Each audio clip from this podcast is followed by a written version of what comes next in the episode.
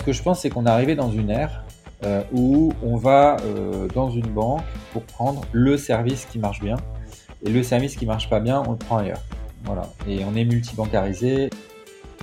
Une société de mon côté, normalement, sera un peu plus pointue, un peu plus précise sur ce qu'elle fait, et on aura un investissement qui fait plus de sens. En fait, ce petit détail est extrêmement important et c'est ce qui fait vraiment que cette enveloppe est particulièrement intéressante et efficace parce que c'est ce qu'on appelle sauvegarder la poudre sèche hein, en termes d'ici. Et donc finalement, c'est un système euh, particulièrement intéressant pour les investisseurs de long terme. Donc on a intérêt à faire monter cette connaissance dans le marché du long côté. Moi, je trouve que cette classe d'actifs fait beaucoup de sens et en plus, c'est de loin la plus rentable. Hello et bienvenue à toi dans le podcast La Bonne Fortune, l'émission qui te donne les clés pour prendre en main tes finances personnelles. Je suis Ismaël Bernus, un entrepreneur heureux et avec la bonne fortune, mes invités se livrent sans filtre pour te donner les connaissances et les outils qui te permettent dès aujourd'hui de passer à l'action pour que tu puisses investir selon tes envies, selon tes choix et tes objectifs. Alors vous êtes de plus en plus nombreux à partager cette émission, je vous en remercie pleinement. Alors si toi aussi tu es nouveau par ici, je t'invite à t'abonner en un clic à ce podcast et à continuer de poser toutes les questions sur les différents réseaux. Mes invités et moi-même nous ferons un plaisir d'y répondre. Et sans plus attendre, je te laisse découvrir ce nouvel épisode. Let's go Aujourd'hui, euh, j'ai l'immense plaisir de recevoir euh, Clément Francôme sur euh, le podcast de la bonne fortune où on va parler de l'investissement dans l'économie réelle, dans des prises de participation, notamment dans des titres non cotés, donc l'investissement dans, des PME, euh, et cela notamment à travers un véhicule d'investissement, un véhicule fiscal qui peut être vraiment très intéressant pour l'investisseur, euh, qui est celui du PEA-PME, euh, cette émission va être vraiment intéressante pour les particuliers qui souhaitent une nouvelle fois euh, diversifier euh, leur patrimoine, comprendre un peu certains mécanismes, mais également pour tous nos amis partenaires, on va dire banquiers, institutionnels, qui vont peut-être y trouver également une solution intéressante à proposer pour, pour leurs clients. salut Clément. Bonjour, merci. Ben, merci à toi d'être là on fait cette émission, on est, euh, on est, on n'est pas loin l'un de l'autre. Euh, on le fait quand même en visio.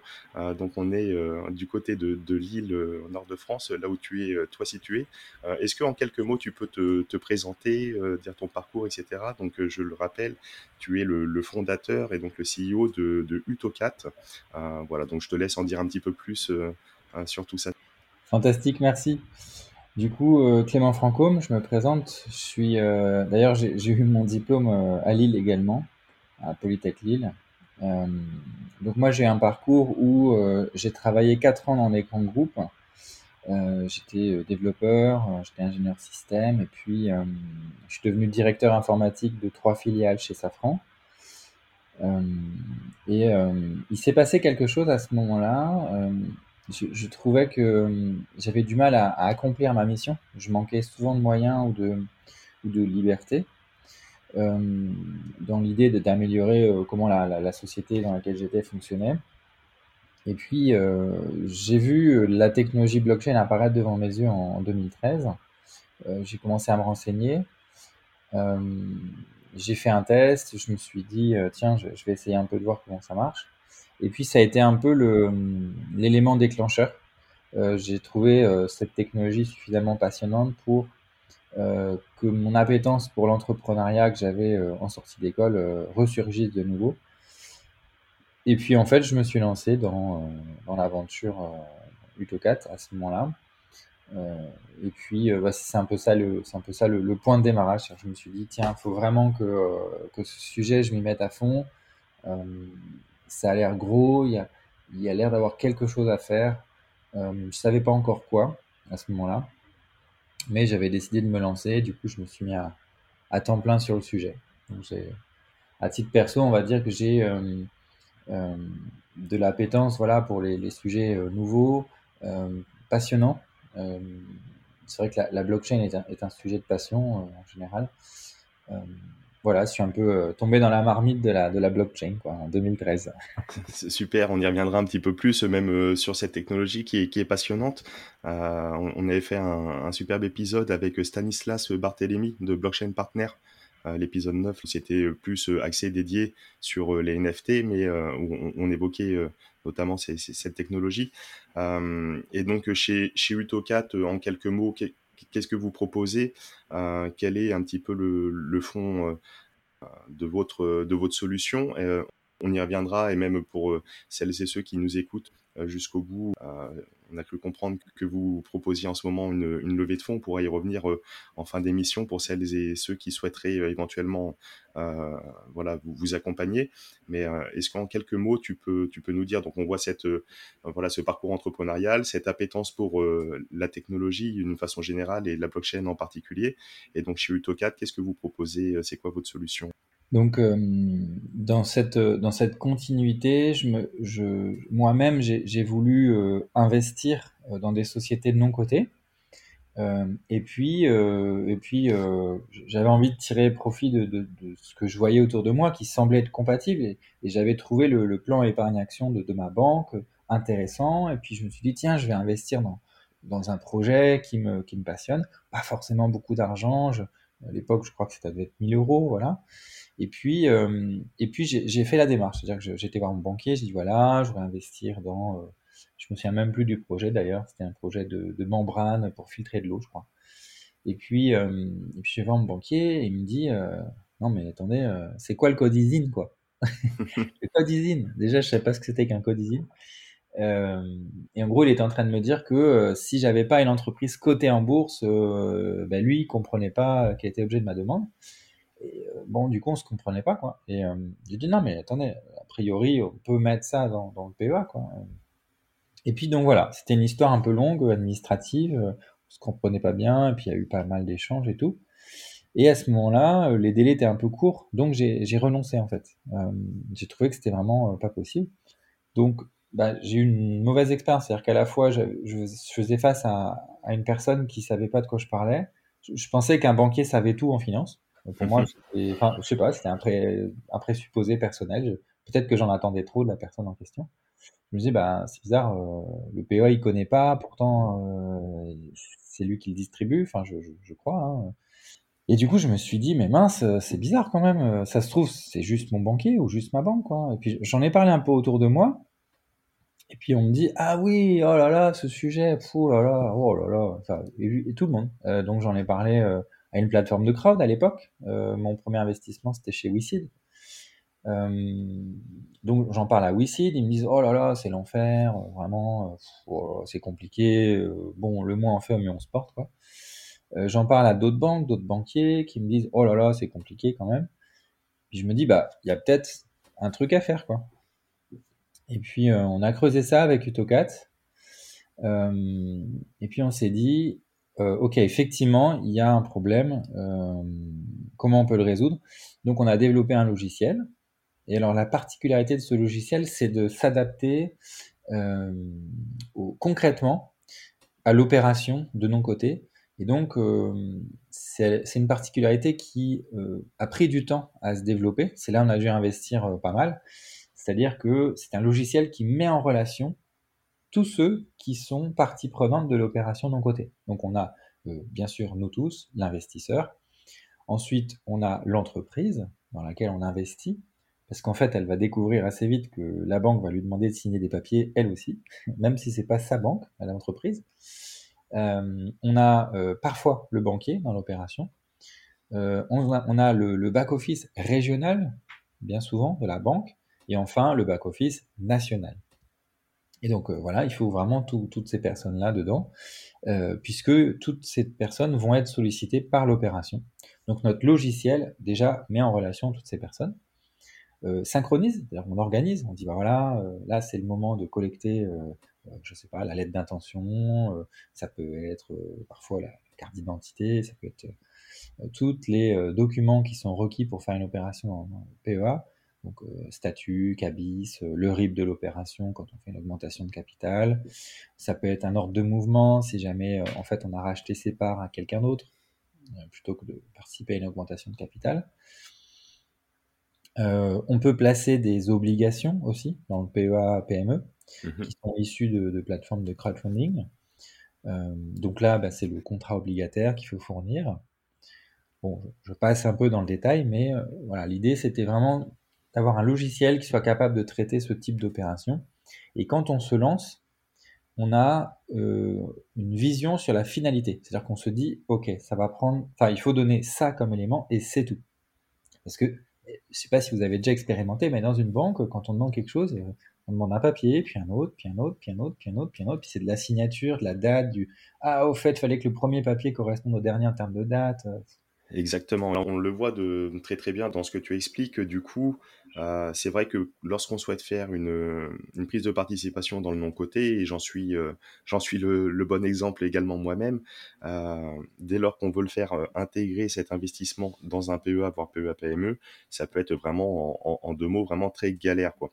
Et à travers tout ce que tu dis, donc l'administratif, etc., les allers-retours des documents avec euh, la banque, avec euh, l'entreprise, etc., tout ce qu'on doit fournir.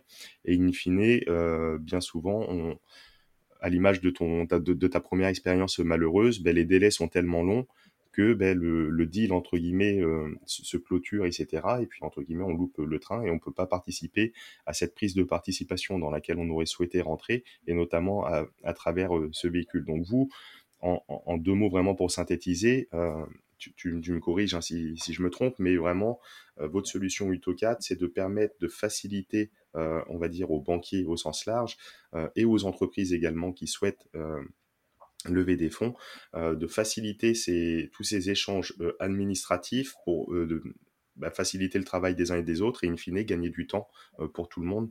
c'est bien ça. Oui, tout à fait. Et, rendre l'opération possible parce que sinon on abandonne en fait. Quand ça dure des mois et des mois, il y a un moment on s'arrête. Nous, le record, c'est 23 minutes, voilà, pour faire un dossier de ce type-là. D'accord, 23 minutes au lieu de, concrètement, en temps normal, euh, une semaine, deux semaines, trois semaines? En temps normal, en moyenne, on se situe entre trois semaines et un mois. C'est vrai que sur notre dernière prise de participation dans une boîte, on est plusieurs investisseurs, euh, à peu près 80, et et chacun est passé un petit peu par différentes banques. Alors autant avec des, avec certaines banques, ça s'est très très bien passé tout de suite, etc. Mais autant avec d'autres, c'était une galère et même une impossibilité en fin de course de le faire rentrer dans le cadre du PEA-PME. Et, euh, in fine, les, les personnes comme moi ont dû passer en direct, ce qui a des, ce qui a des conséquences en, en bout de chaîne. Euh, on reviendra un petit peu sur ta solution, puis sur, euh, sur la technologie de la blockchain, parce que c'est une technologie qui, qui m'intéresse fortement. Mais donc là, donc on a compris. Donc euh, l'idée, c'est d'investir dans des boîtes non cotées, ah, donc qui n'ont pas forcément, voilà, qui sont pas forcément référencées sur le CAC 40, qui sont pas forcément en bourse sur les grandes places de marché. et pourquoi on aurait intérêt de le faire dans le PEA-PME C'est quoi, c'est quoi l'avantage de ce véhicule fiscal? Est-ce que tu peux en, dire un petit mot dessus. On a déjà abordé euh, euh, le PEA dans une émission avec Étienne Monceau sur l'investissement en bourse. Donc le PEA PME, je pense, reprend l'ensemble un petit peu des avantages du PEA, mais permet donc d'investir vraiment, encore une fois, dans l'économie réelle et donc dans, dans, ces entreprises non cotées. Est-ce que tu peux un peu développer cette, enveloppe et quels, avantages auraient les investisseurs, les particuliers comme moi, comme d'autres, à l'utiliser? Le PEA-PME, ce qui va le différencier du PEA, hmm, déjà, c'est que c'est une enveloppe euh, complémentaire, c'est-à-dire que ça fait, euh, ça fait à peu près exactement ce que fait le PEA. Il y a juste des, restrictions, il ne faut pas que les entreprises soient, trop grandes euh, pour rentrer dedans. Et il y a aussi une augmentation, c'est-à-dire que dedans, on peut mettre une obligation.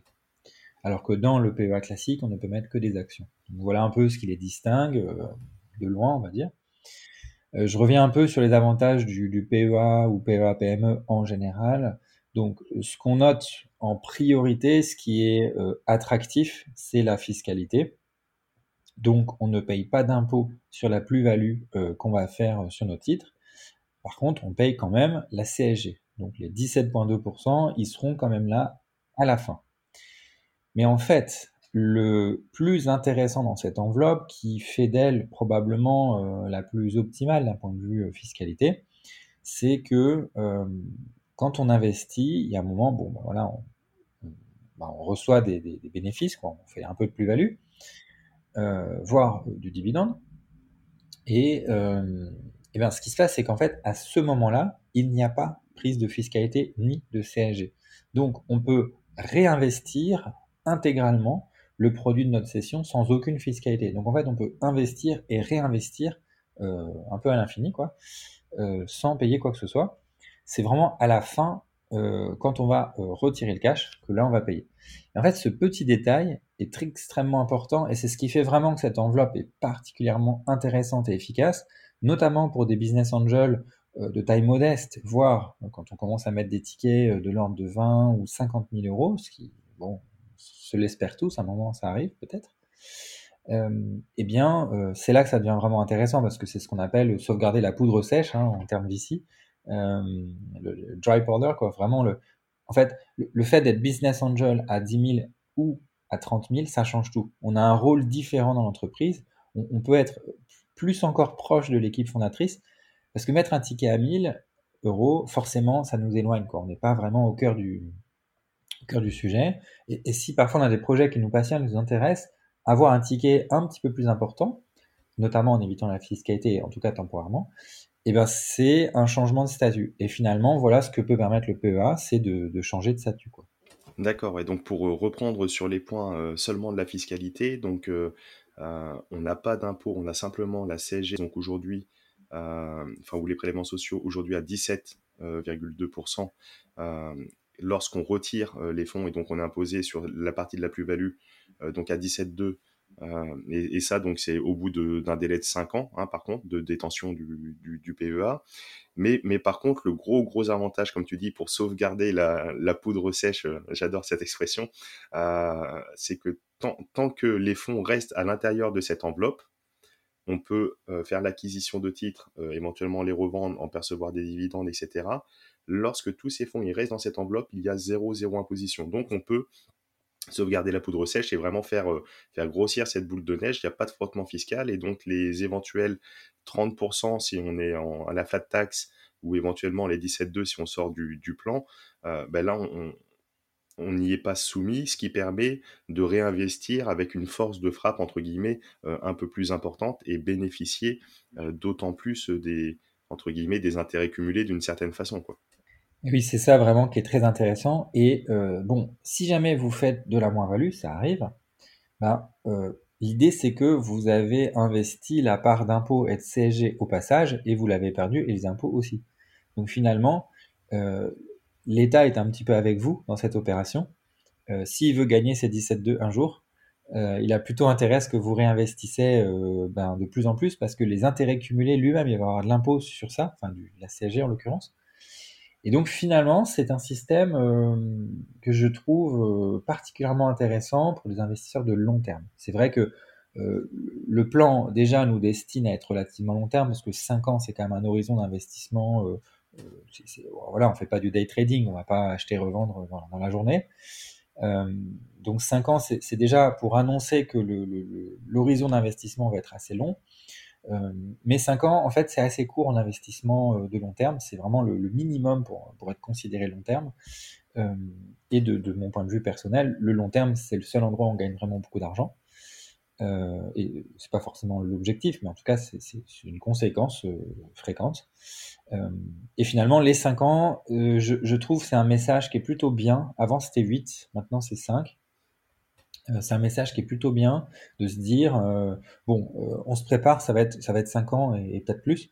Et puis une fois qu'on a goûté à l'investissement sur 5 ans, qui bon, parfois dure 10, euh, et ben c'est un peu l'occasion de, recommencer. Donc, soit on est au sein de la même enveloppe, soit, soit on sort et on s'arrête. C'est vrai que c'est la durée de 5 ans était bien calibrée.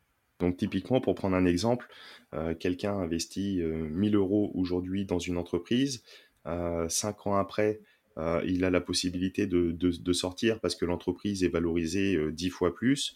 donc il récupère, disons, 10 000 euros, donc avec une part de plus-value de 9 000. Donc, s'il perçoit ces 10 000 euros dans, dans, dans, ce PEA, encore une fois, il peut réinvestir dans une nouvelle boîte, dans plusieurs, etc. Et, vraiment faire, euh, faire aller la machine. Ou alors, s'il veut euh, sortir qu'une petite partie euh, parce qu'il a besoin pour, je sais pas moi, faire un voyage, s'offrir des vacances, financer les études de ses enfants, etc., il peut sortir qu'une petite partie sur lesquelles sera imposé donc les 17,2. Et donc, voilà, c'est vraiment pour, pour bien imager, bien comprendre.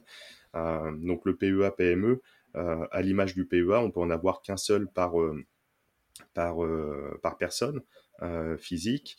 donc les deux peuvent se cumuler, les deux peuvent être dans, dans, le même établissement, dans un établissement différent. Effectivement, l'avantage désormais du PA, PA, PME, c'est qu'on peut, on peut tout mettre dans le même établissement. Et là, l'établissement va contrôler les seuils des deux enveloppes et s'assurer que le plafond global est bien respecté. Si jamais on met son enveloppe euh, PEA dans une banque et le PEA PME dans une autre banque, là, ça revient à nous, individus, de s'assurer qu'on ne dépasse pas les plafonds globaux. Donc là, il faut être un peu vigilant quand même. Euh, et puis, il y, a, une autre particularité du PEA PME qui, est intéressante. Avant, c'était une enveloppe un petit peu, euh, un peu solide, c'est-à-dire que soit on la cassait, soit on la cassait pas, maintenant, à partir de, de 8 ans, si je dis pas de bêtises, on, peut, on peut sortir de l'argent sans bloquer le PEA. Euh, et euh, j'ai l'impression que les politiques, les politiques ont tendance à fluidifier cette enveloppe et la rapprocher un petit peu de l'assurance vie, qui elle est très fluide, on peut rentrer, sortir quand on veut. et ça, ça pourrait être intéressant comme, comme système, parce qu'au Canada, il y a, l'équivalent, ça s'appelle le CELI, C-E-L-I. D'accord. c'est une enveloppe ultra fluide, on peut rentrer et sortir l'argent quand on veut. Il y, a juste la quantité maximum euh, qui est définie et qui augmente d'ailleurs euh, chaque année. Et, euh, voilà, peut-être qu'on pourrait en France aller doucement vers ce genre de, plan. Euh, ce serait pas forcément une mauvaise idée parce que quand on a un sujet dans notre vie courante où on a besoin de cash, c'est toujours bien de l'avoir quoi qu'il arrive. Se sentir bloqué, c'est pas forcément. Enfin, en France, on aime bien bloquer pour dire euh, soyez bien conscient que c'est bloquant, il faut vraiment investir à long terme, euh, c'est bloqué. Bon. Mais bon, le, fait est, c'est qu'on ne sait jamais, on a toujours besoin d'un petit 1000 euros par-ci par-là qui peut, voilà, qui peut être nécessaire. Donc, euh, c'est toujours plus rassurant d'avoir une enveloppe plus ouverte. Il semblerait qu'on se dirige doucement par là. Et du coup, donc pour, pour en revenir sur votre solution, le, particulier, aujourd'hui, il peut pas faire appel à vos services. Moi, demain, je veux faire une prise de participation dans une, dans une boîte qui m'intéresse, etc. Que ce soit, euh, soit par rapport aux différentes plateformes de, de crowd equity euh, euh, que tu as citées comme WeSeed ou, d'autres. On pourrait citer peut-être Anaxago ou même Landosphère. J'avais fait un, un, très bel épisode avec Laure Verag sur la transition énergétique si on veut faire une prise de participation, soit à travers ces plateformes ou même en direct, euh, donc on va voir notre banquier et euh, on lui dit, euh, il y, a, y, a, qui permet de, faire toutes les démarches, en tout cas qui propose une solution qui permet de faire toutes les démarches en quelques jours, enfin ou quelques heures, au lieu des deux trois semaines et je me retrouve pas bloqué. comment on peut faire? Il y a deux modes de fonctionnement aujourd'hui sur ces plateformes de crowdfunding, avec notre solution notamment soit euh, elle n'est pas connectée, et donc ils utilisent notre solution de façon naturelle, c'est-à-dire que la banque va leur envoyer des liens et euh, elles vont pouvoir se servir euh, de la solution automatiquement. Donc le point de départ, dans ce cas-là, l'investisseur va se tourner vers sa banque, demander un accès, et ensuite il va pouvoir mettre ses documents d'investissement crowdfunding. Dans le cas où la plateforme de crowdfunding est connecté chez nous sous forme d'API, alors euh, dans ce cas précis, euh, à la fin de son investissement, l'investisseur, en fait, ses documents vont être envoyés directement à la banque, le dossier va être créé automatiquement. Donc c'est vrai qu'on peut gagner euh, quelques jours dans ce scénario-là. Ça peut permettre de, voilà, de gagner encore un petit peu de temps et puis surtout de ne pas avoir à trop se préoccuper de comment ça fonctionne dans la banque. C'est automatique. D'accord. Et donc, euh, les, certaines plateformes de crowdfunding euh, travaillent avec votre solution intégrée et, fait le boulot, entre guillemets, pour la banque, quoi, euh, typiquement. Effectivement, et puis voire même le boulot de l'investisseur, parce que bien souvent, c'est l'investisseur qui doit faire le pivot, c'est-à-dire qu'il doit aller chercher les papiers dans la plateforme de crowd, les prendre, les télécharger, les donner à son banquier, le banquier qui lui donne bah, un formulaire, donc il faut le remplir, et c'est l'investisseur qui le remplit.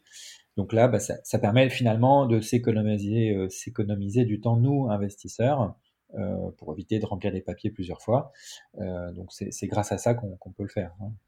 Il y a Razers, par exemple, qui utilise notre API. Il y a qui d'autre comme plateforme de, crowdfunding, par exemple, qui, qui utilise votre solution? Alors, en pratique, nous avons quasiment toutes les plateformes de crowdfunding qui utilisent notre solution. Euh, puisque euh, par défaut, quand on crée un dossier dans Catalyzer et qu'il s'agit d'une plateforme de crowdfunding en face, un lien automatique leur est envoyé, ils reçoivent un mail en fait, et on crée un compte entreprise automatiquement. D'accord. Donc finalement, euh, en gros, toutes les plateformes de crowd sont connectées, tous les fonds VC et toutes les entreprises de mon côté également, puisqu'il s'agit d'un lien qu'on leur envoie. D'accord, très bien. Et en termes d'instituts euh, bancaires, etc., on peut voir sur votre site internet qu'il il y a déjà quand même pas mal d'établissements qui, vous font confiance. Euh, on voit le certaines caisses, enfin le Crédit Agricole, donc il y a certaines caisses du, Crédit Agricole. Vous, alors d'aujourd'hui, par exemple, vous travaillez avec tout le monde au Crédit Agricole, toutes les caisses ou, ou c'est en développement? Aujourd'hui, nous avons euh, activé une, deux, trois, quatre, cinq, cinq caisses. Euh, cinq caisses, c'est un travail qui est en cours. nous sommes en cours de discussion avec plusieurs organismes.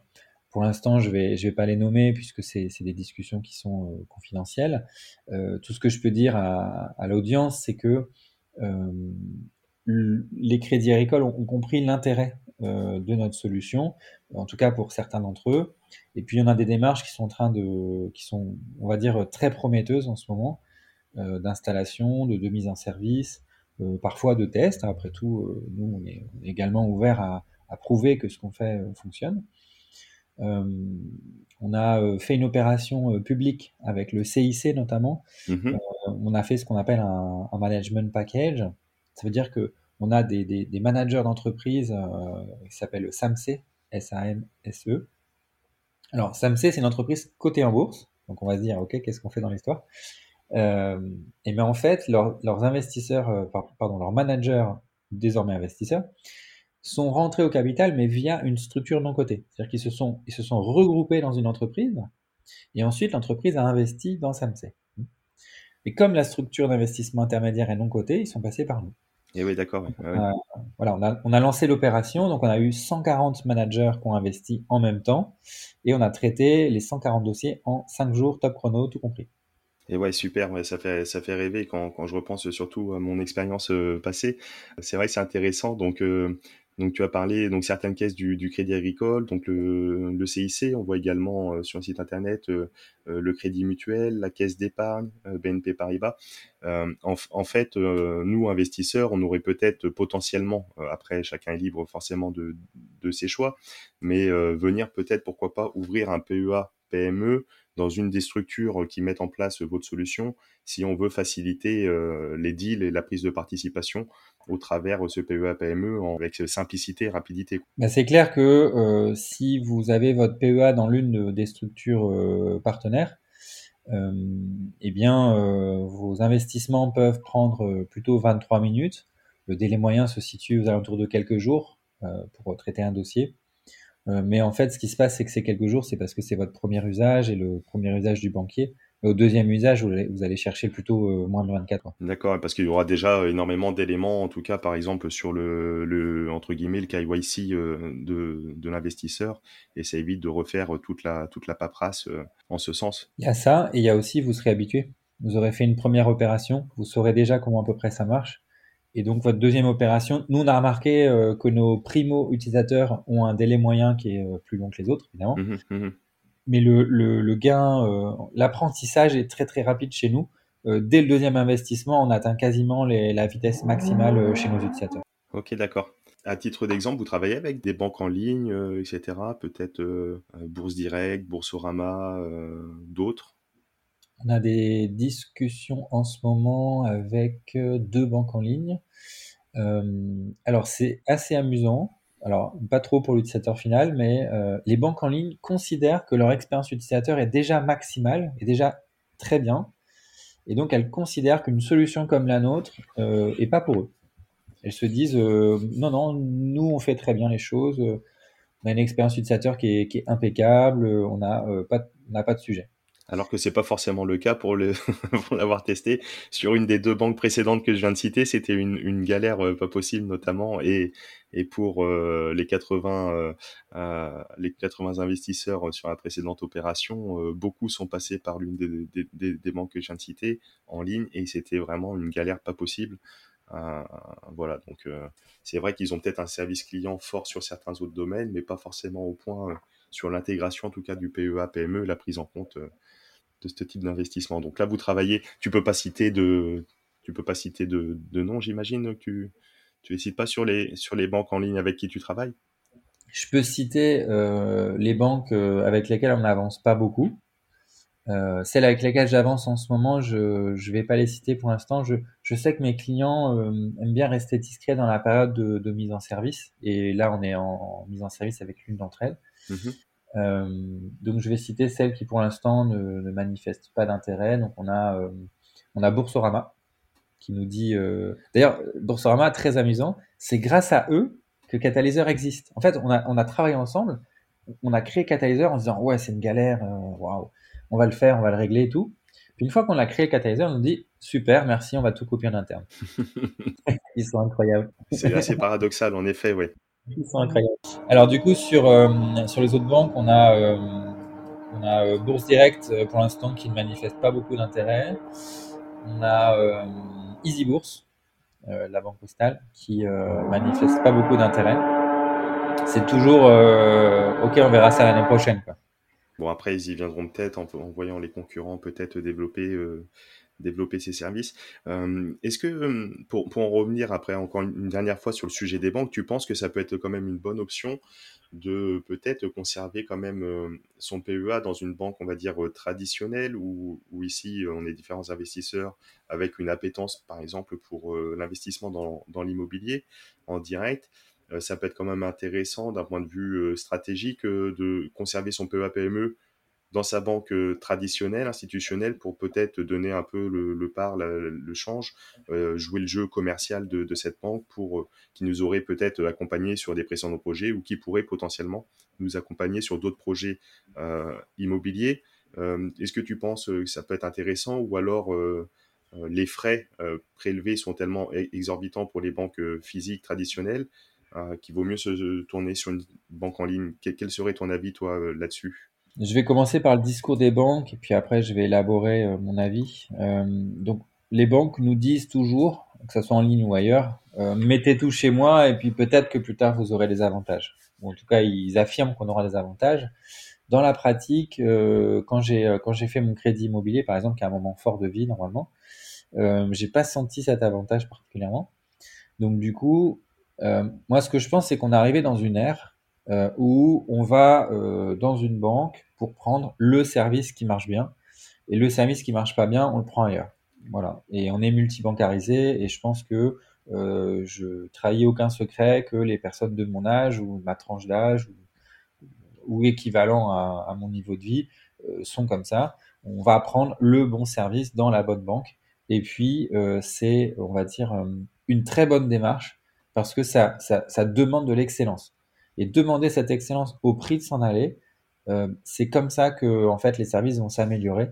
Donc moi, à titre personnel, je dirais qu'il faut forcément chercher le meilleur service, pas forcément le moins cher, parce que euh, en fait, jusqu'à présent, on a cherché à avoir du moins cher parce que le service était tellement médiocre qu'on se disait bon bah c'est tellement nul qu'en fait autant prendre le moins cher.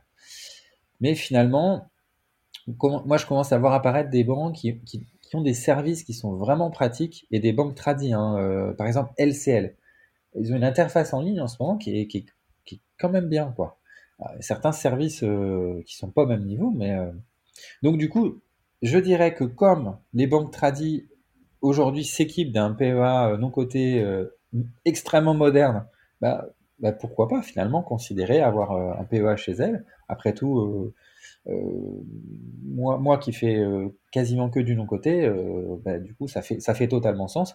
Alors que ma banque en ligne, je suis peut-être mieux ailleurs, tout simplement parce que elle répond plus à mes standards de rapidité, de connectivité simple, de pas avoir 30 000 trucs qu'il faut taper tout le temps partout, et puis que ça déconnecte en continu. Enfin, ça, c'est fini. Ça.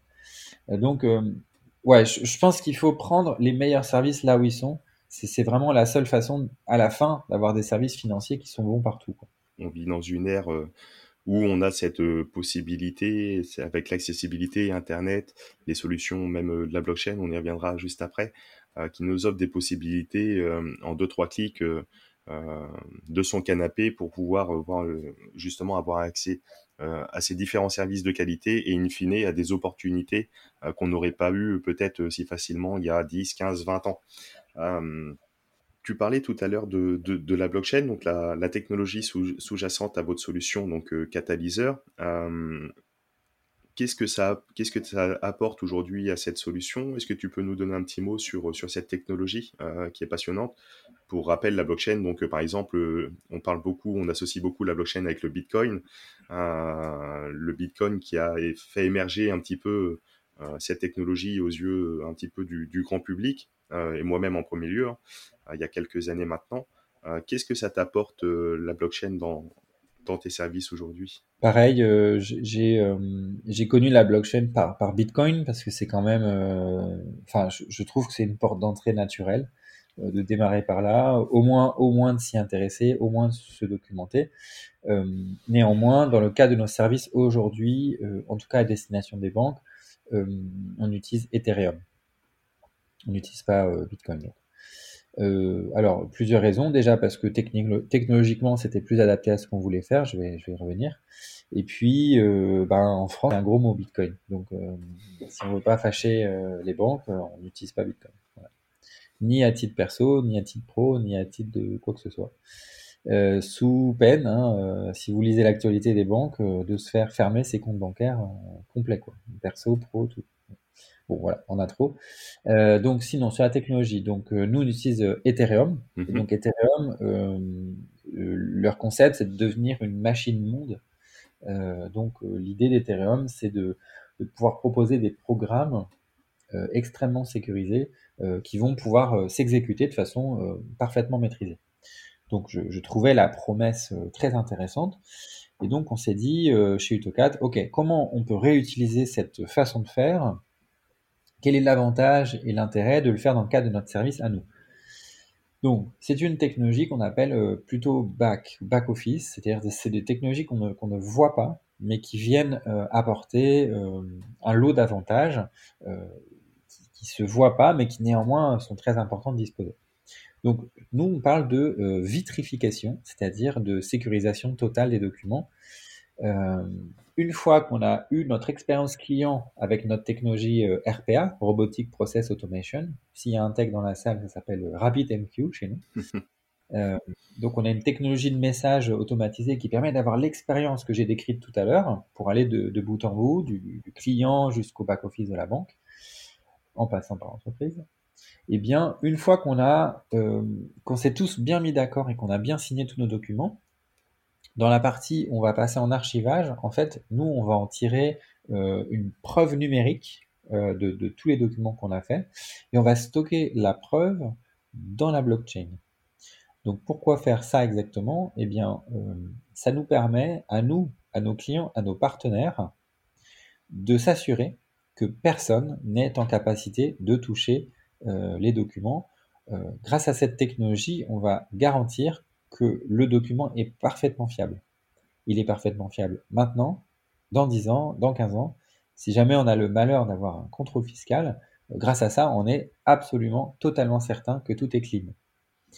Et cette, cette certitude, dans l'univers bancaire dans lequel on est, on passe d'un papier que les banques perdent, ça arrive, et donc, quand on transfère un PEA vers une autre banque, euh, ce papier perdu euh, entraîne la clôture euh, du PEA avant même qu'il soit transféré. C'est un vrai problème fiscal notamment. et donc, grâce à notre technologie, ça n'arrivera plus. pour le bien de tout le monde, de l'investisseur, de la banque. Donc, la technologie blockchain chez nous, c'est ça, c'est de la certification. Ça permet de s'assurer que on a parfaitement confiance dans l'opération, qui n'a pas l'air d'une opération blockchain. Hein, on est dans du PEA de nos côtés on n'est pas dans l'univers des, tokens, etc. Mais c'est la même technologie, c'est juste qu'on l'utilise pour euh, certifier. C'est une grosse, en quelque sorte, une grosse base de données, mais ultra sécurisée du coup. On peut l'imaginer un petit peu comme ça. Et une base de données qui est, disponible, qui est là, on peut s'en servir, on peut, on peut payer à l'usage, c'est vraiment pratique comme technologie. Super intéressant.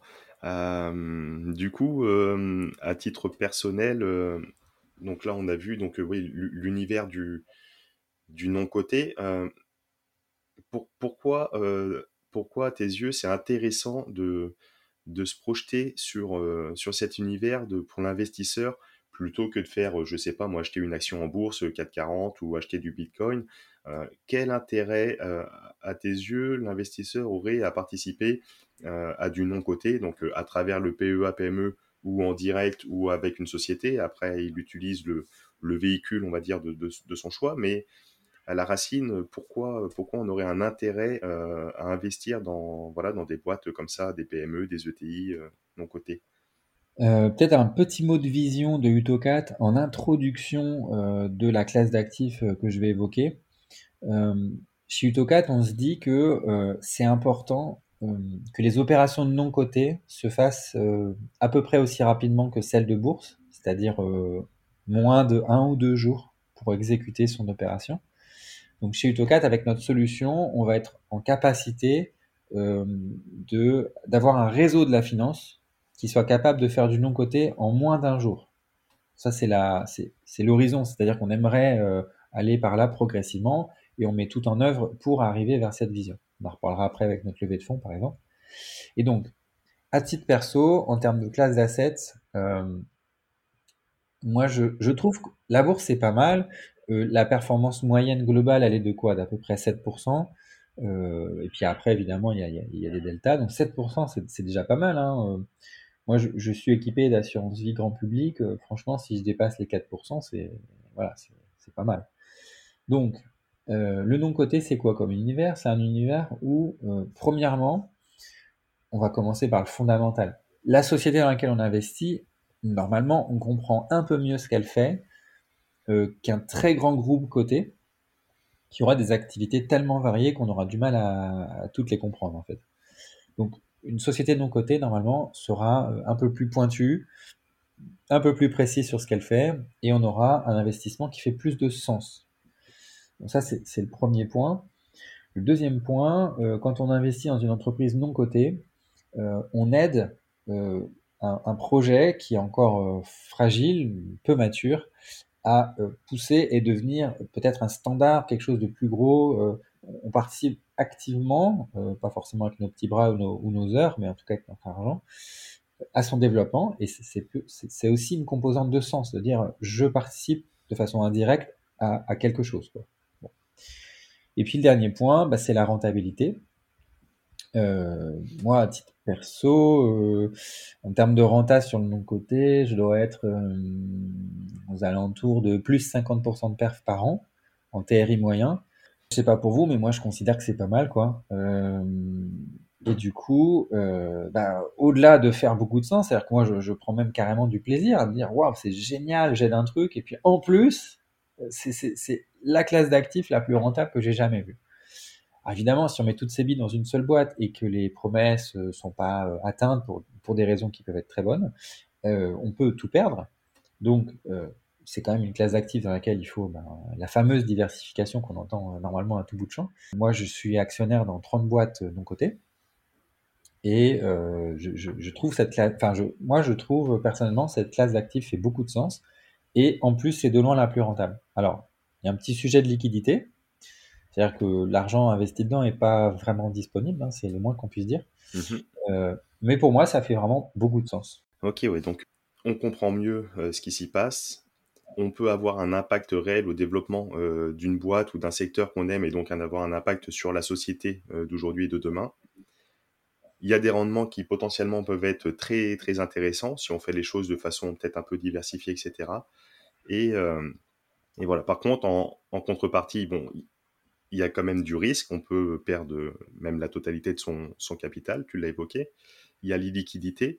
Euh, toi, sur les 30 projets, par exemple, à titre personnel que tu, as investi, est-ce que tu vois une durée euh, moyenne minimum de, détention, euh, des horizons de sortie? Est-ce que tu sais faire à peu près une moyenne avec tout ça? J'imagine que c'est très disparate entre tous les projets. mais est-ce que tu pourrais... est-ce que tu pourrais donner un petit horizon si on investit dans une boîte En tout cas, de ton expérience sur ces 30 boîtes, tu ressors au bout de combien de temps? Je peux donner une moyenne euh, qui est de euh, la fameuse 5 euh, à 7 ans.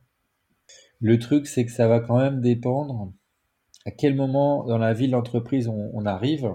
Si c'est le tout premier tour, si c'est le 2, le troisième tour. Et ensuite, ça va dépendre de la typologie d'activité de l'entreprise. Il y a des entrepreneurs qui se, qui se positionnent sur un segment euh, proche d'être mature. Et ça m'est arrivé, une société dans laquelle j'investis, au bout d'un an et demi, pouf, elle se fait racheter par quelqu'un d'autre. Mmh mmh Donc là, bah, un an et demi, c'est très court en fait. mais j'ai quand même fait, je crois, x2 dans mes souvenirs. Donc c'est bien, bien. j'ai une autre boîte qui s'est fait racheter en 3 ans et c'était pas prévu. D'accord. Euh, un, un, un, partenariat qui s'est trop bien passé en fait. euh, mais c'est bien pour la boîte, c'est bien pour le projet. Hein. C'est vraiment, euh, c'est une, une, belle histoire en fait. Euh, et ensuite, il y a des sociétés dans lesquelles c'est un peu comme la nanotechnologie, quoi. C'est le truc qui prend vraiment 30 ans. Donc là, j'essaie de pas investir un truc à 30 ans, mais il y a des projets, on va dire deep tech, des molécules de médecine, des choses comme ça. Bon, là, on sait que ça va être long, donc on s'y prépare. On se dit, ok, bon, là, c'est plutôt 10 ans, quoi. Euh, puis des fois, des projets qui devaient prendre que 3-4 ans, qui en prennent 10 parce que c'est comme ça. Euh, ça peut être euh, finalement le marché qui était pas si mature ou qui était proche d'être mature et puis qui stagne et en fait, voilà. Bon. Il faut quand même rester parce que parce que sinon, euh, on ne pourra pas tirer les fruits. quoi. C'est-à-dire que la plus-value va être faible et puis le, puis le projet va pas être très mature, c'est pas très sympa, pas très intéressant. Donc, euh, bon, bah là, du coup, moi j'ai tendance à rester parce que je me dis, euh, bon, bah c'est comme ça, c'est, j'ai pris mon risque, je le, je prends jusqu'au bout. quoi. Après, tu disais qu'il y avait, il y avait une perte en capital potentiel. assez sûr qu'en non côté, quand ça marche pas, c'est, c'est, très vite zéro quand même. On passe de 1000 à zéro, par exemple. Tu as eu des mauvaises expériences en ce sens? Ou d'autres mauvaises expériences euh, à titre euh, personnel? Je dirais pas mauvaise expérience, je dirais que j'ai fait 100% de moins-value. Euh, quand, j'ai investi, je savais que c'était une possibilité. Sur mes 30 investissements, par exemple, il y en a 3 où je suis en train de faire une moins-value 100%, quoi, ou 95, quoi. Hmm. Donc, ouais, ça arrive, j'ai 10% de mes invests là qui sont, qui sont cramés.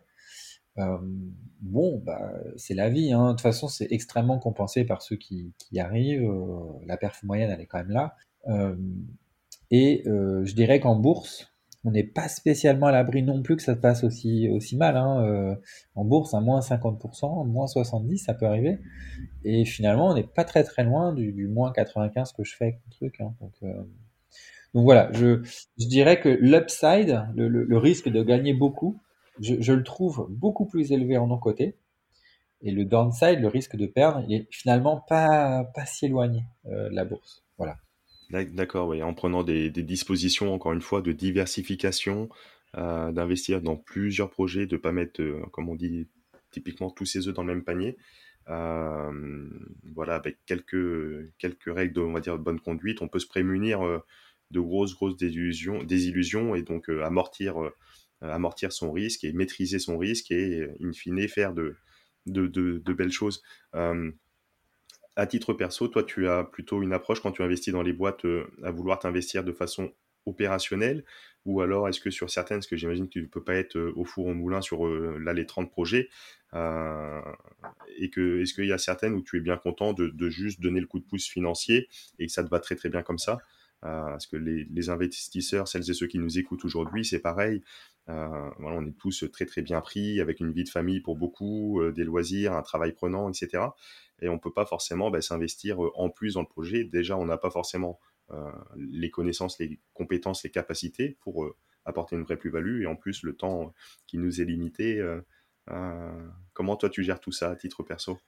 J'aime bien euh, mon, mon, sweet spot, vraiment le, projet que j'aime bien, le, projet moyen, voilà. c'est un projet dans lequel je donnerais un micro coup de main, euh, peut-être euh, deux, trois, quatre fois par an. Euh, le fondateur m'appelle ou son équipe, peu importe. Moi, je suis pas, je suis pas vexé hein, si c'est quelqu'un d'autre que le fondateur qui m'appelle. voilà, tel sujet, t'en penses quoi? Tac, je déroule ce que j'en pense. Ok, on repose quelques questions, on fait une sorte de brainstorm de, euh, ça peut être 15 euh, minutes, euh, ça c'est plutôt rare, une heure, plutôt courant, parfois trois heures. J'espère que c'est rare parce que avec la famille à cette heure-là, c'est voilà. voilà, j'aime bien donner des coups de pouce ponctuels. J'aime pas trop m'engager, faire partie d'un board régulier. j'aime pas trop. J'aime bien m'engager à répondre sur mon expertise. C'est-à-dire que on me pose une question blockchain, je répondrai avec plaisir. On me pose une question sur euh, l'architecture logicielle, euh, un modèle économique en SaaS. ok, je suis, je suis content d'y répondre. On me demande mon avis sur la meilleure molécule biotech. Bah franchement là, j'ai pas très envie de répondre quoi. Donc moi j'aime bien apporter ce que je sais. Si on me pose une question, j'y réponds. Mais euh, voilà, ça c'est mon sweet spot. Après, euh, il y a quelques projets où euh, ma présence était plus, plus, plus demandée ou plus critique. je suis dans le board de, de boîtes qui ont eu besoin de moi pour des raisons très variées. mais ça touche à mon expertise blockchain. C'est-à-dire qu'il y, y en a une, c'est un quasi-fonds d'investissement et donc, euh, bah, la, partie blockchain, le point de vue sur la valorisation, les tokens, etc., elle, est valorisée, même carrément valorisée d'un point de vue capitalistique. Donc euh, là, je me, je me, fais un peu payer pour mon expertise. Et puis de l'autre côté, j'ai une expertise de stature, c'est-à-dire que je, je représente l'expertise blockchain de la société. Elle avait besoin d'une caution technique et donc je, voilà, j'analyse et je donne mon point de vue pour le, pour le donner.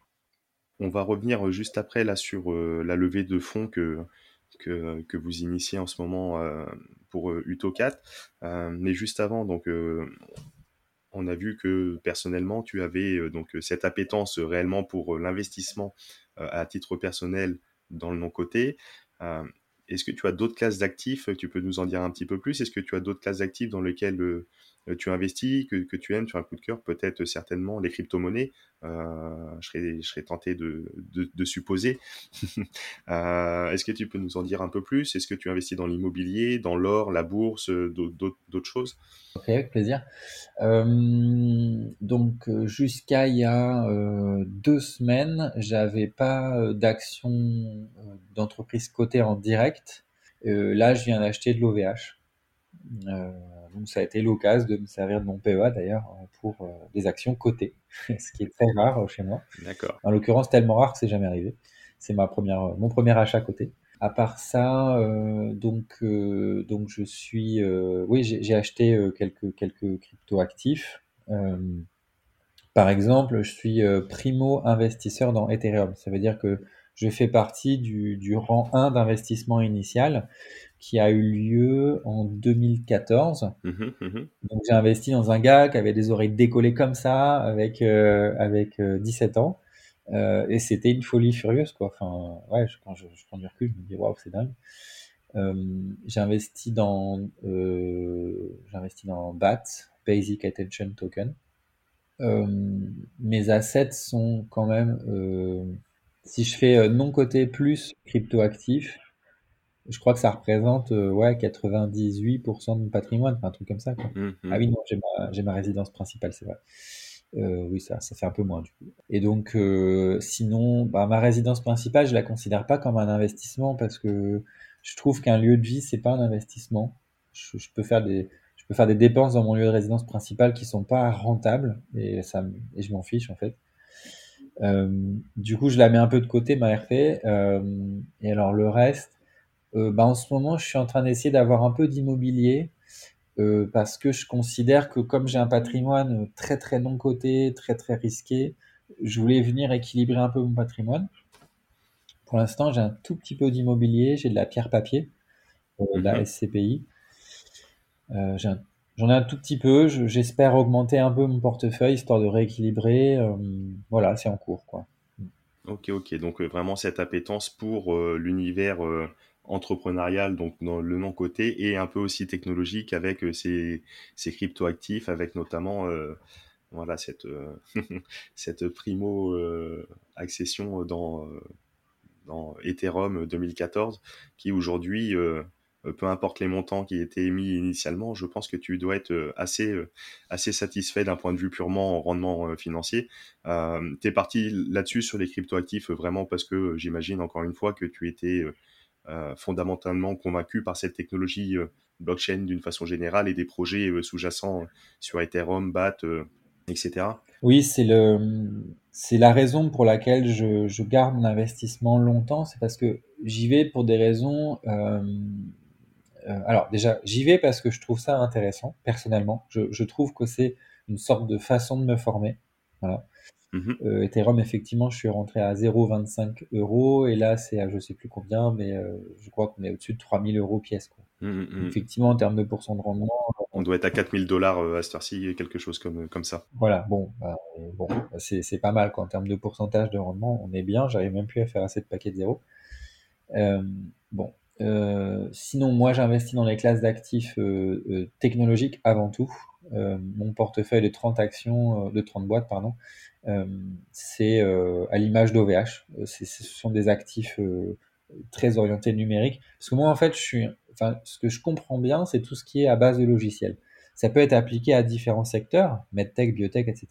Mais, il faut que le fondamental soit type logiciel parce que sinon, je me sens pas à l'aise pour comprendre le, sujet. Après, je, considère que euh, euh, voilà, je, je, comprends, j'apprends des choses et puis euh, et puis je suis pas vraiment pressé. Je veux dire, euh, je pense qu'un un projet, il faut l'accompagner jusqu'à ce qu'il soit vraiment mature. Et puis j'ai euh, peut-être ce tempérament à titre personnel de, patience qui fait que, enfin en fait, c'est pas parce que ça fait 10% de plus-value que j'en suis satisfait. Je, j'en suis satisfait plutôt quand le projet est mature et euh, quel que soit le terri finalement. Et c'est cette approche peut-être qui me permet d'être un peu résilient quand le projet fait euh, moins 90%, parce que mon porte-monnaie, mon porte, ouais, portfolio euh, crypto, il a déjà fait trois fois moins 90%. L'ensemble de tout ce que j'avais a déjà fait trois fois moins 90%. Et oui, Donc il faut quand même être un peu accroché, quoi. il faut quand même avoir une forme de détachement. Et et comme je rentre pour des raisons qui ne sont pas des raisons d'investissement, mais des raisons de, de, connaissance, d'apprentissage, de, de, participer à quelque chose, bah, c'est peut-être ça qui me permet de passer euh, correctement, euh, assez sereinement ces périodes. Bon, la première fois que le moins 10%, moins 90 m'est arrivé, ça m'a quand même touché. Mais les deux fois d'après, non. Ça m'était égal. Je me dis, bon, bah, c'est déjà arrivé, ça arrivera encore, c'est pas grave. Ouais, ouais, bien sûr. Et puis j'imagine que le, prochain beer market, euh, oui, tu, en effet, au bout d'une fois, deux fois, trois fois, euh, c'est sûr que tu, tu, es vacciné, tu as été triple dose. Donc, du coup, euh, impeccable, tu, tu, le, tu, tu combats bien l'affaire. Mais, ok, super intéressant. C'est vrai que cette approche, un petit peu comme, comme tout ce qu'on fait dans, dans la vie, Utocat, j'imagine que tu l'as développé et on, on, va venir vraiment sur la levée de fonds que vous, vous proposez. Mais tu l'as développé avec, euh, encore une fois, euh, cette volonté d'aboutir vraiment à un résultat, d'aboutir à, une, solution euh, de terrain, terre à terre, et, le résultat financier est, une conséquence, mais n'est pas un objectif en soi. Et, c'est vrai que cette vision est, réellement particulièrement intéressante. Et je pense que c'est une des clés, entre guillemets, du, d'un certain succès financier mais, voilà, encore une fois, le résultat financier ne doit pas être spécialement l'objectif, mais voilà, vient, vient, vient être la conséquence de, choix euh, passés. Euh, Utocat, vous faites une levée de fonds en ce moment. Euh, J'imagine qu'elle est accessible au travers le PEA-PME. Alors, c'est même, euh, même l'objectif. C'est-à-dire que là, on a fait une première levée. On avait levé 500 000 en 2016. On a fait une deuxième levée de 1,6 million en 2018. Donc première levée, c'était pour euh, établir notre technologie, mhm. vraiment développer la partie blockchain euh, de notre activité. 2018, ça a été pour euh, faire un premier jet sur la technologie catalyseur. Et puis, donc exclusivement avec des business angels, d'ailleurs, je précise. D'accord. certains qui sont d'ailleurs membres de fonds d'investissement, qui sont partenaires en fait dans un fonds. Euh, donc c'est assez marrant d'avoir les partenaires et pas le fond d'ailleurs. Euh, et puis là, on est arrivé et on s'est dit, bon, euh, le non-côté est en train de maturer. On a du caption.market qui commence à arriver. on, a des, on, a des, on a des plateformes qui permettent de, de, rendre un peu plus liquide le non-côté. Et là, on s'est dit, hmm, c'est quand même un bon moment pour établir des partenariats. Et comme on est un socle technologique connecté aux banques, avec de la fiscalité quasi euh, zéro, euh, en tout cas temporairement, on s'est dit, si on pouvait connecter ça au reste de l'écosystème qui est en train d'arriver, euh, ça pourrait vraiment faire un, truc assez explosif. Quoi. Donc on s'est dit, ok, ça va être le moment d'avoir besoin d'un petit peu de, bah poudre sèche pour investir. Donc on s'est dit ça, on s'est dit, ok, va falloir lever des fonds un peu classiquement. Puis après, on, s'est posé un peu avec mon équipe, on s'est dit, mais attends est-ce qu'on a vraiment besoin de fonds? Est-ce qu'on n'aurait pas plutôt besoin de partenaires ou de volume ou d'attractivité, etc. Et donc, c'est ce qui nous a motivés à faire une ouverture de capital euh, plus euh, type crowdfunding, c'est-à-dire euh, ouverte à un nombre le plus grand possible. et on s'est dit, bah attends, on va faire une pierre de coups. On va proposer l'investissement dans, dans, dans réservé, en tout cas au début, aux détenteurs de PEA ou PEA-PME. Alors, entre parenthèses, le compte titre ordinaire et le plan épargne retraite, ça passe aussi. C'est juste que les avantages fiscaux sont différents. Et du coup, on a, on a fait cette ouverture de capital réservée finalement à nos utilisateurs ou nos futurs utilisateurs dans l'objectif de créer une communauté, mmh de, rassembler toutes ces, toutes ces voix un peu disparses, un peu, un peu éparses, pardon, disparates ou éparses, euh, qui, euh, qui forment cette communauté, les, rassembler un petit peu, collecter toutes ces, toutes ces difficultés qui fait qu'on n'investit pas plus souvent, et euh, alimenter notre produit et notre réseau catalyseur pour pouvoir le, déployer, le, l'agrandir. Et puis, euh, dans cet état d'esprit, ben, nous connecter au reste euh, de l'écosystème, ça fait totalement sens. L'idée, c'était vraiment mettre davantage de sens dans notre activité, développer la, solution. Et puis, il y aura toujours un peu l'exception à la fin. Hein, je, je l'annonce direct, aux alentours de fin novembre, on va, on va ouvrir le capital très ouvert, c'est-à-dire qu'aujourd'hui, c'est réservé aux individus détenteurs de PEA, PEA, PME. D'accord. Et à partir de fin novembre, on va l'ouvrir euh, à tous ceux qui veulent investir chez nous, parce que euh, ben, pour des raisons euh, variées, des difficultés techniques, des transferts de PEA d'une banque à l'autre, c'est pas disponible. On voudrait pas que les individus qui, qui pourraient vraiment contribuer ne puissent pas venir. Donc voilà, à la fin, on l'ouvrira. Utocat, en quelques, en quelques chiffres aujourd'hui, donc vous êtes basé sur, sur l'île. Euh, vous êtes euh, combien de collaborateurs euh, Combien de partenariats Quel chiffre d'affaires peut-être faites-vous? Je ne sais pas si tu as quelques métriques comme ça à, donner. Quels sont les horizons? On a, a bien entendu la volonté de développer cette communauté et d'ouvrir au plus grand nombre, de donner la possibilité au plus grand nombre particulier de d'investir en, vous.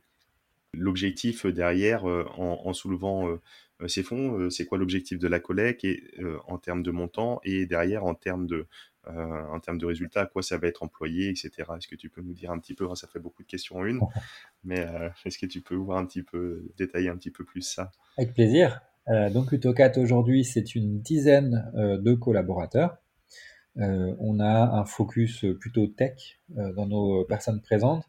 On a une grosse moitié de l'équipe qui est dédiée à l'acquisition de grands comptes, les banques. On a, euh, carrément un juriste à bord euh, qui est en face des banques pour pouvoir faire euh, nos différents contrats, puisque bon, les contrats, ça, prend deux mois. On avait environ trois clients, parce qu'en fait, nos contrats groupes comptent pour un seul client. Donc, on, avait trois clients jusque-là, et cette année, on est passé à neuf clients. D'accord. Voilà. en termes de volumétrie, un peu de métriques opérationnelles, on était l'année dernière à 9,1 de satisfaction utilisateur, euh, tout compris, investisseurs, entreprises, banquiers. Là, on est passé à 9,5 sur 10. Euh, Super. Depuis l'historique, c'est-à-dire en incluant euh, tous ceux qui ont voté 9,1, bah, entre deux, ça veut dire qu'on a, eu des scores voilà, bien, bons. 9,5 historique depuis l'aube des temps. Et puis euh, la volumétrie, donc il y a hum, un an et demi, j'annonçais qu'on avait fait 30 millions d'opérations qui étaient passées dans notre solution. Euh, en mars ou en mai de cette année, j'ai un petit doute, euh, on a annoncé avoir passé le cap des 100 millions. Et là, on va pas tarder à annoncer publiquement avoir atteint, euh, bon là on est à 240 millions, donc on va peut-être attendre le 250 pour que ça fasse un peu rond. Quoi. Euh, on est en train de passer le cap des 250 millions d'opérations, donc vous pouvez voir euh, que ça grimpe fort. Quoi. Ouais, ouais, de façon un petit peu exponentielle. Il y a cette courbe de croissance, en tout cas d'utilisation, oui, qui, qui, est vraiment intéressante en effet. Ouais. Mmh. Là, on part vraiment en exponentiel. En termes du chiffre d'affaires, euh, là, on est aux alentours du 200, 200 400 000 euros. Donc, l'idée, quand on, quand on signe un contrat avec une banque, euh, on encaisse un certain montant tout de suite, qui sont les, frais de mise en service, mais euh, on va pas encaisser le, maximum ou le potentiel maximum du contrat. Il va arriver un peu au fur et à mesure. D'où le fait qu'aujourd'hui, on soit entre 200 et 300 000 euros de, chiffre d'affaires, puisque d'un point de vue comptable, c'est vraiment la facture qui compte. Euh, néanmoins, comme on fait du crédit impôt recherche euh, de façon euh, très intense et que on a de plus en plus de clients qui signent en ce moment, on estime qu'aux alentours de, fin de premier trimestre l'année prochaine, on sera donc bah, rentable en fait, tout simplement. à partir de ce moment-là, tout développement ultérieur sera du, profit, du bénéfice. Donc on rentre dans une période sympa où le, euh, la, courbe des revenus part en exponentielle et puis les, la courbe de dépenses est assez flat, quoi. Elle est assez linéaire et elle progresse pas très vite. Ouais, ce qu'on évoquait avec euh, Gabriel Jarosson, euh, qui était venu donc faire un épisode comment, enfin pourquoi investir dans les startups américaines, mais il évoquait, il évoquait ça et ça marche très très bien avec bah, les boîtes françaises également et le TE4. Et donc de ce que tu expliques, c'est qu'il y a quand même un, certain point de traction aujourd'hui et donc une, une maturité euh, assez intéressante qui fait que euh, bah, pour l'investisseur potentiellement ça peut limiter les risques. Alors forcément, euh, là tu l'évoquais, c'est une, troisième levée, donc il y a eu le seed, série A, et donc là on est sur une série B, donc sur une valorisation forcément plus importante que, le seed, mais le risque, le risque est moins.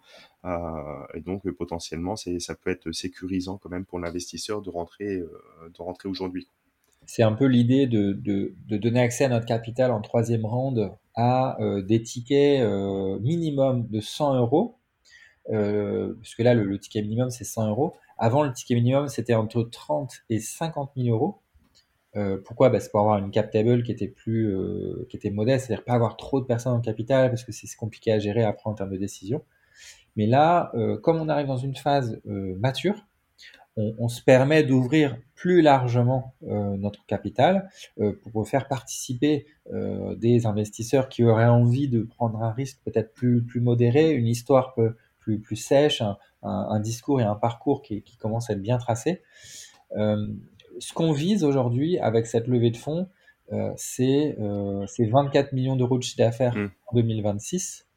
vous voyez, on, démarre au, niveau actuel et là, l'idée, c'est d'aller chercher les, 24 millions d'euros de, chiffre d'affaires dans très peu de temps. Super. Mm.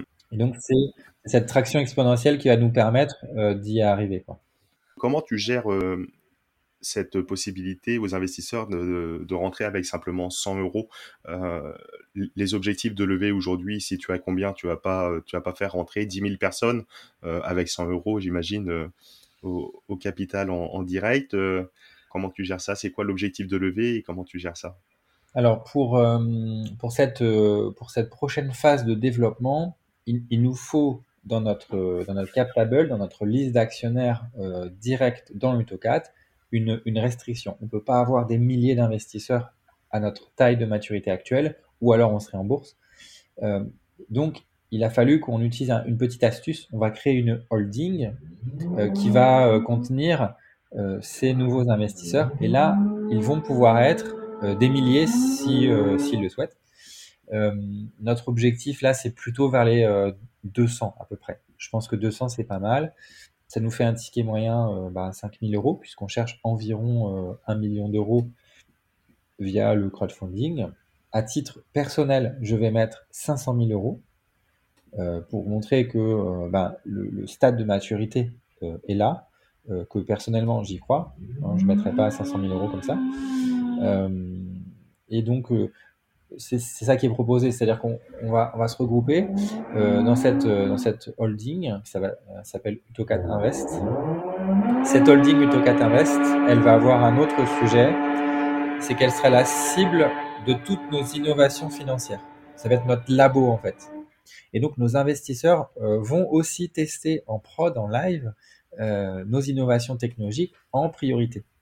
Euh, par exemple, on voudrait mettre en place une plateforme de liquidité qui permettrait à nos investisseurs de s'acheter et se vendre des parts entre eux. D'accord. Puisqu'on a toujours quelqu'un qui, a besoin de liquidité. Et donc l'idée, c'est de, de, tester ça euh, dans cette holding. Voilà, c'est un exemple. Hein. L'idée, c'est vraiment euh, de construire une, histoire ensemble avec nos investisseurs. Et en plus, bah, on se dit que comme on a la technologie qui va bien, la connexion avec les, banques qui va bien, on peut carrément faire les tests sur notre propre communauté. Quoi. Ouais, super intéressant. Donc, euh, cette euh, holding qui est créée spécialement dans le cadre de cet investissement qui permet d'accueillir 50, 100, 200 300 ou 1000 investisseurs potentiellement. Euh, et après, donc, cette holding qui investit, elle, directement, ce qui permet d'éviter d'avoir 300 personnes à la table. Donc, ça, OK.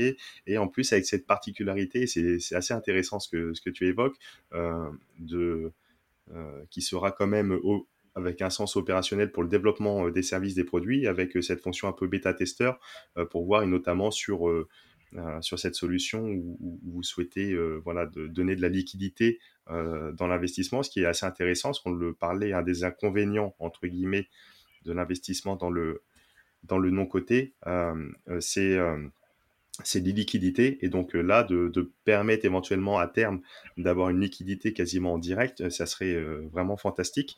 donc on peut investir en direct, enfin avec les petits montants via le holding. On peut investir aussi en, direct, j'imagine, à partir d'un certain ticket. Euh, comment tu fais pour, euh, pour permettre cette solution de, à partir de 100 euros? On te contacte directement, tu passes par une plateforme. Bon, je crois connaître la réponse, mais euh, je te laisse expliquer un petit peu. Donc, effectivement, la logique reste la même, c'est-à-dire que dans notre, dans notre capital aujourd'hui, il faut vraiment mettre que des personnes très stratégiques pour notre déploiement ou alors avec des tickets minimums correspondant à notre stade de maturité. Donc, euh, j'ai pas forcément de ticket euh, réellement arrêté, mais bon, l'ordre de grandeur, quand j'ai mentionné 50 000, c'est à peu près ça, quoi. C'est à peu près l'ordre de grandeur auquel on, s'attend pour investir en direct euh, via la holding euh, à partir de 100 euros. Donc, effectivement, pour euh, ces 100 euros minimum, on a dû passer par un partenaire, euh, WeSeed, mm WeSeed, qui va nous permettre bah de, de, gérer en fait 200, 300, peut-être 1000 souscripteurs parce qu'ils ont la, la technologie, l'expérience, le savoir-faire euh, qui va bien. Super, donc ce qui permettra euh, à des personnes, même comme moi, je viendrai volontiers participer à cette expérience via la plateforme WeSeed. Et l'objectif, vous souhaitez soulever, vous avez un montant que vous, souhaitez, vous souhaiteriez soulever, et sur une base de valorisation, tu peux nous en dire un peu plus? Tout à fait, donc euh, ces, informations sont disponibles dans, euh, dans, dans la plateforme. Hein. C'est des informations, euh, une fois que vous êtes connecté, vous y avez accès. Donc, l'idée, c'est de lever environ 2 à 3 millions d'euros. il y aura une partie equity, une partie dette. D'accord. Donc, l'idée qu'on a pour l'instant, c'est environ 2 millions d'equity et environ 1 million de dette. L'histoire n'est pas encore tout à fait figée, ça se figera voilà, au moment où on va arriver dans, le, dans les phases de closing cette dette, euh, cette dette, elle est euh, chez nous relativement facile à avoir puisque nos clients sont des banques. Euh, et comme ils comprennent ce qu'on fait, parce qu'ils sont aussi nos clients, la dette est un peu plus facile à obtenir. après, ce qui va limiter, c'est notre statut de start-up. Donc, on a voilà beaucoup de beaucoup d'investissements. c'est ça qui va venir plafonner. Mais sinon, à part ça, les banques sont très ouverte à nous financer. Puis bien sûr BPI qui, euh, euh, voilà, qui est quand même le premier financeur de France à mon avis euh, sur ces sujets. Donc ces, ces 3 millions d'euros vont nous permettre de développer les technologies que j'ai évoquées, technologie de liquidité, euh, technologie, on va développer un back-office spécial. C'est un back-office qu'on va, va donner au crowdfunding, au, au VC, tous ceux qui aurait intérêt à avoir une relation avec les PEA qui soit la plus fluide possible. Donc c'est un, un service qui euh, va être disponible pour tous les PEA, c'est-à-dire toutes les banques de tout l'établissement, sous réserve que le non coté soit compatible, hein, parce que j'ai cru comprendre qu'il y a quelques banques comme Saxo Bank qui sont pas compatibles du tout avec le non coté. Donc on va faire un back office euh, toute banque euh, pour que euh, les plateformes de crowd soient pas embêtées avec les banques qui sont pas encore nos partenaires. On va gérer le problème à leur place euh, probablement euh, soit gratuitement, soit vraiment pas cher. Euh, l'idée, c'est de qualifier et développer notre propre marché en prenant les deux côtés de notre logiciel. Notre logiciel va faire les deux côtés, le back-office côté crowd et le back-office côté banque, pour inciter également les banques qui ne sont pas encore équipées à le faire. Parce que avec cette technologie, ce qui va se passer, c'est que les banques vont se taper 160 000 opérations supplémentaires par an, euh, issues notamment du crowdfunding, et ces 160 000 opérations, aujourd'hui, elles sont pas capables de les traiter. C'est-à-dire que là, si on envoie le flux, euh, elles vont être submergées. Oui, tout à fait. Ouais. C'est l'objectif de l'idée euh, qu'on est en train de développer, c'est de euh, faire prendre conscience aux banques que c'est bien un gros sujet, que la volumétrie, c'est ça. Et donc, du coup, s'équiper deviendra naturel avec nous ou sans nous. des banques pourraient s'équiper toutes seules de leur propre solution, après tout, pourquoi pas? Nous, notre volonté, c'est avant tout de dynamiser le non-côté, parce qu'on se dit que de par notre position actuelle et notre relation à venir avec différents partenaires, on aura toujours une carte à jouer, une épingle à tirer de, ce sujet. Donc on a intérêt à faire monter cette connaissance dans le marché du non-côté. Pour rappel, la Banque de France euh, fait des chiffres sur le non-côté. Euh, on a, euh, ça s'appelle l'épargne des ménages français. Banque de France, l'épargne des ménages français. Euh, tous les trimestres, il y a une, étude qui sort et euh, le non-côté, le record, c'est 22 milliards investis chaque année dans le non-côté par des particuliers, je précise. Ouais, ouais. Ça, c'est des gros chiffres. C'est des chiffres qu'on parle rarement. Euh, ce qui est connu aujourd'hui, c'est le petit milliard d'investis dans les plateformes de crowdfunding. Hmm. Elles, font à peu près un milliard par an d'investissement, ce qui est déjà exceptionnel. Oui, et en forte croissance également. Ouais. Hmm. Le vrai marché, c'est 22 milliards et la Banque de France, elle a les stats là-dessus. Et ouais, super en termes de concurrence aujourd'hui. Donc, euh, on a bien vu avec les différents partenaires avec lesquels vous travaillez déjà et avec ceux avec lesquels vous allez travailler euh, demain, il y a, personne d'autre aujourd'hui qui, qui, est sur un peu ce segment, ce marché, de faciliter comme ça l'accessibilité au non-côté en reliant les différents acteurs. Euh, Est-ce que tu as des, des concurrents? Est-ce que Utocat a des concurrents? Aujourd'hui, dans notre écosystème, la plupart de nos, de nos de nos relations, de nos partenaires, de notre, euh, je sais pas comment on dit, nos confrères peut-être, euh, ils sont tournés vers les entreprises. Par exemple, Blockpulse euh, à Paris est tourné vers du service aux entreprises.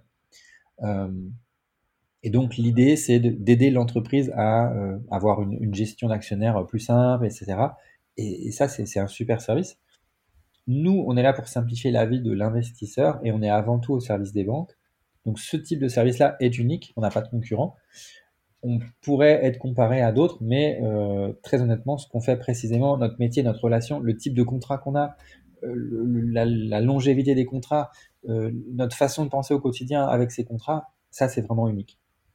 néanmoins, ça nous rend très compatibles avec d'autres parce que peut-être ils se sentent pas trop menacés. C'est-à-dire que nous, on aimerait bien bosser avec des, des caption market, des, blocs Pulse. En, fait, on bosse déjà un peu avec eux, mais euh, développer ces relations, euh, pour nous, c'est très important.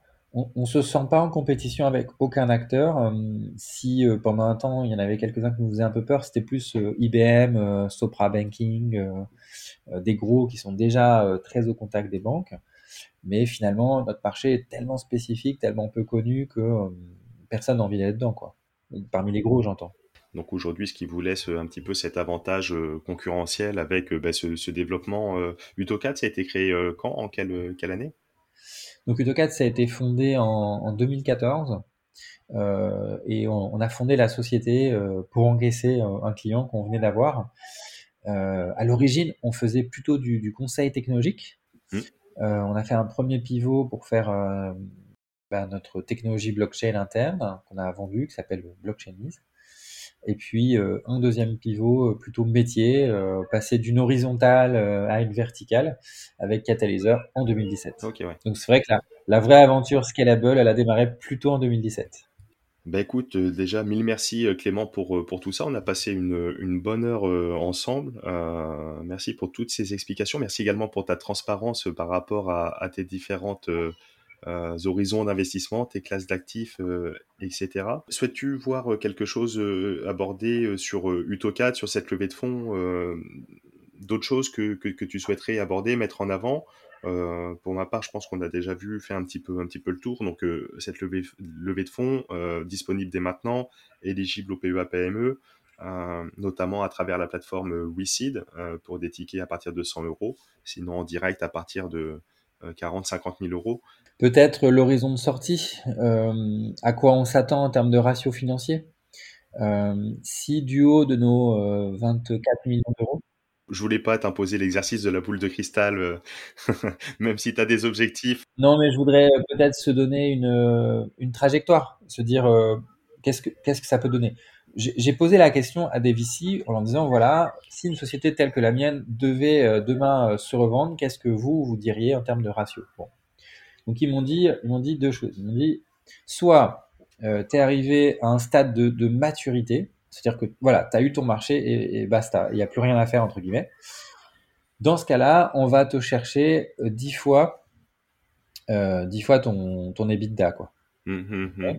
Je fais, ah, ok, c'est pas mal. chez nous, l'EBITDA, je crois c'est autour de, de 6-7 millions à l'horizon visé. Bon, 70 millions de valo, pourquoi pas.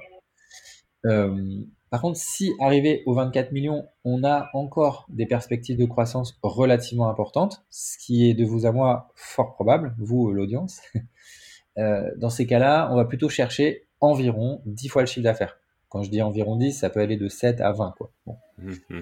Donc euh, 7 fois, 10 fois le chiffre d'affaires, là, bon, bah là, ça fait plutôt du 240 millions de valo. Donc là, bon, ça commence à être assez épais. Quoi. Mmh. Aujourd'hui, la, frange de Valo, elle se situe entre 5 et, 5 euh, et 8, c'est ce qu'on annonce. Euh, certes, le, râteau est encore un, peu large, euh, mais bon, quand on voit la, perspective, je pense qu'il y a, je, pense que c'est suffisamment intéressant pour, venir maintenant. après, en termes de, façon de sortir, bah, on a pensé à plusieurs choses. on se dit que soit on prendra une vraie indépendance un jour et on va, on va aller se coter en bourse, ce qui est envisagé.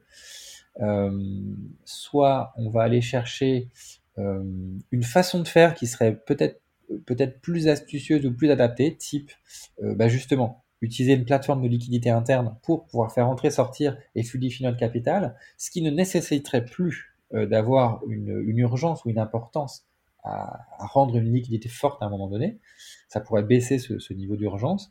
Et dans ce cas-là, on ferait une sorte de LBO, OBO pour bah, rendre l'entreprise autonome. Et l'objectif, ce serait que les salariés euh, bah, rentrent au capital et puis euh, prennent possession un peu toute l'entreprise pour bah, pérenniser l'activité dans le temps. voilà un peu la solution. Puis après, il y a des choses plus, plus rigolotes, mais peut-être moins adaptées, qui seraient des ICO, l'émission de tokens. Mmh, mmh, mmh. vu qu'on a des clients banques, on se dit que c'est, ce, serait, ce serait marrant, mais pas forcément adapté.